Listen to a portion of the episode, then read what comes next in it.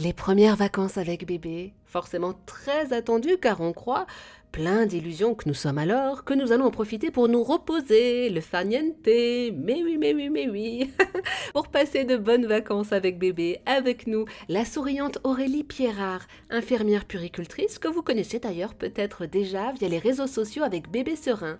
Bonjour Aurélie. Bonjour Eva. Cette année, on a décidé d'aller à la plage avec bébé. Que faut-il absolument emporter? Alors, idéalement, avec les petits, euh, le plus adapté, c'est les petits vêtements anti-UV, notamment avec les bambins qui commencent à, marcher. Euh, ça, c'est très pratique. Euh, ensuite, on pense à un chapeau avec des larges bords, idéalement des petites lunettes de soleil, un petit biberon d'eau si on n'allait pas, et puis trouver une, crème solaire qui est adaptée à son bébé. Ah bah justement, il y a tellement de différentes. Comment on choisit une bonne crème solaire pour bébé? Bio, pas bio, minéral, pas minéral, indice 50. Il y a des indices dont je ne soupçonnais même pas l'existence. Tout à fait, c'est pas facile de, s'y retrouver parce qu'il y a vraiment beaucoup de marques.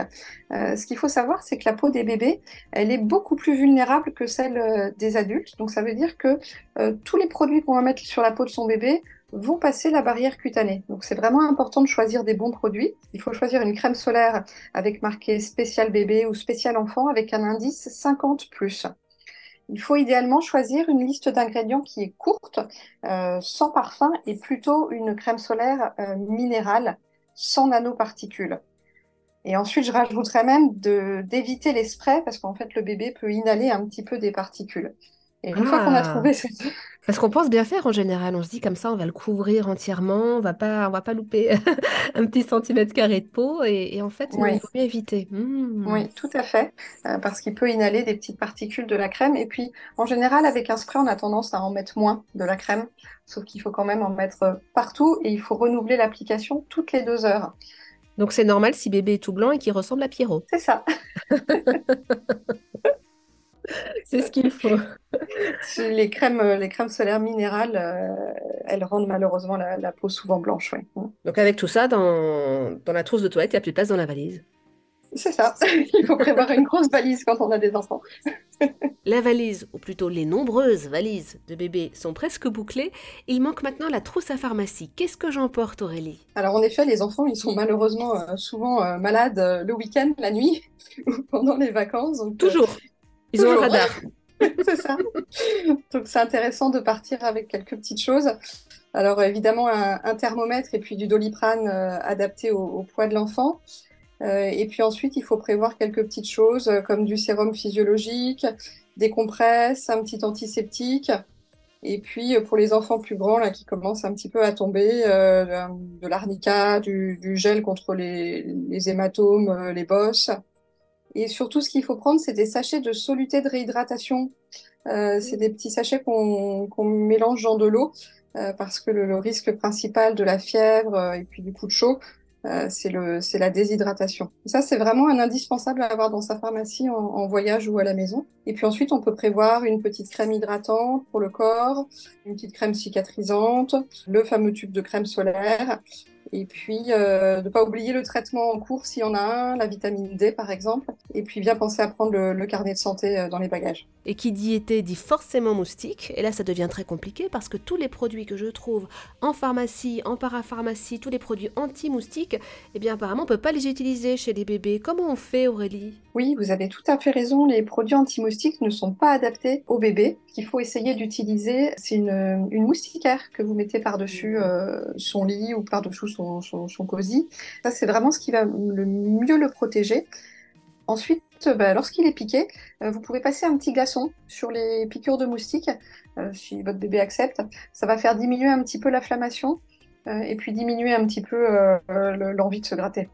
Alors ça c'est top s'il dort, s'il fait la sieste, mais si on se promène ou au domicile par exemple, s'il crapahute, comment je fais? Il faut éviter les prises anti-moustiques euh, qui contiennent pas mal de produits nocifs et notamment des perturbateurs endocriniens. On sait que les, bébés ils sont très sensibles. Euh, il y, a, peu de, j'ai pas de produits à vous conseiller hmm. malheureusement euh, pour se protéger des moustiques, si ce n'est la moustiquaire et avoir des vêtements qui, couvrent bien, des vêtements amples et, et légers. Et avoir une bonne tatane pour attraper les moustiques, quoi. Exactement.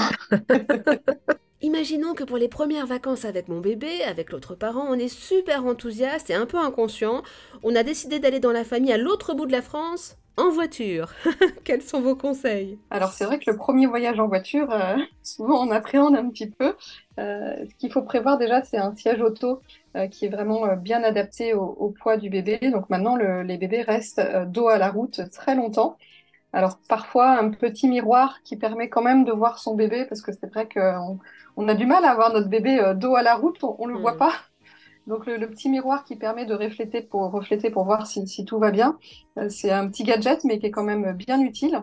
Euh, ensuite, sur la vitre, de mettre quelque chose pour pas qu'il soit en, plein soleil parce que ça, chauffe vite. Et puis, euh, ben, normalement, comme pour nous, hein, toutes les deux heures, la pause s'impose.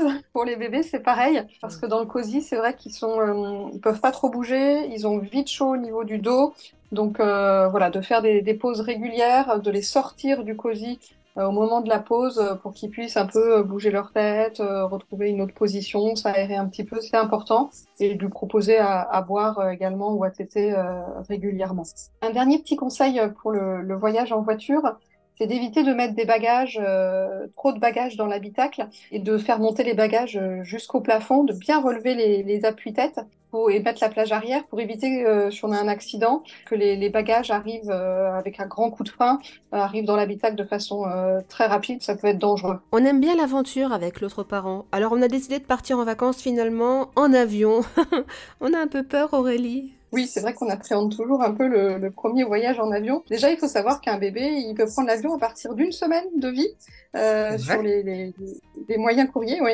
Et à partir de trois semaines de vie euh, pour les longs courriers. Alors moi, je me verrais pas partir avec un bébé d'une semaine dans l'avion, mais c'est possible en tout cas. Ce qu'il faut penser à faire, c'est à, la réservation. On peut réserver un petit berceau jusqu'à euh, les 10-15 kilos euh, de l'enfant. C'est un petit berceau qui s'accroche à la cloison devant. Et ça, c'est vrai que c'est très pratique pour pouvoir euh, poser le bébé et pour qu'il dorme un petit peu plus longtemps, on l'espère. Et puis ensuite, il faut avoir ben, un bagage à main assez conséquent pour prévoir quand même plusieurs repas, notamment en cas de retard. Ça arrive malheureusement d'avoir de, de, quoi tenir. Une petite tenue de rechange, tout ce qu'il faut pour pouvoir le changer et puis, euh, de ne pas oublier une, petite couverture, parce que parfois, en fonction de là où on est placé dans l'avion, c'est vrai qu'on ressent des, petits courants d'air. Puis pour les enfants plus grands, bah, de, prévoir euh, un petit peu des petits jeux pour euh, les occuper, parce que parfois, c'est le temps est un peu long. Et leurs petites oreilles, Aurélie, ça leur fait pas mal de prendre l'avion? Alors, comme pour nous, il faut essayer d'équilibrer un petit peu la pression dans les oreilles. Alors nous, il nous suffit de, bouger un peu la mâchoire ou de bailler. Pour les bébés, ce qui est intéressant de leur proposer au moment du décollage et de l'atterrissage, c'est soit de les allaiter, si le bébé est allaité, euh, et sinon de lui proposer une tétine ou un petit biberon d'eau ou alors un verre d'eau pour les enfants plus grands euh, pour leur permettre euh, d'équilibrer leurs oreilles et éviter cette pression qui est assez désagréable. Et pour la plupart des bébés, ça se passe sans difficulté. Merci beaucoup Aurélie Pierre pour tous ces précieux conseils.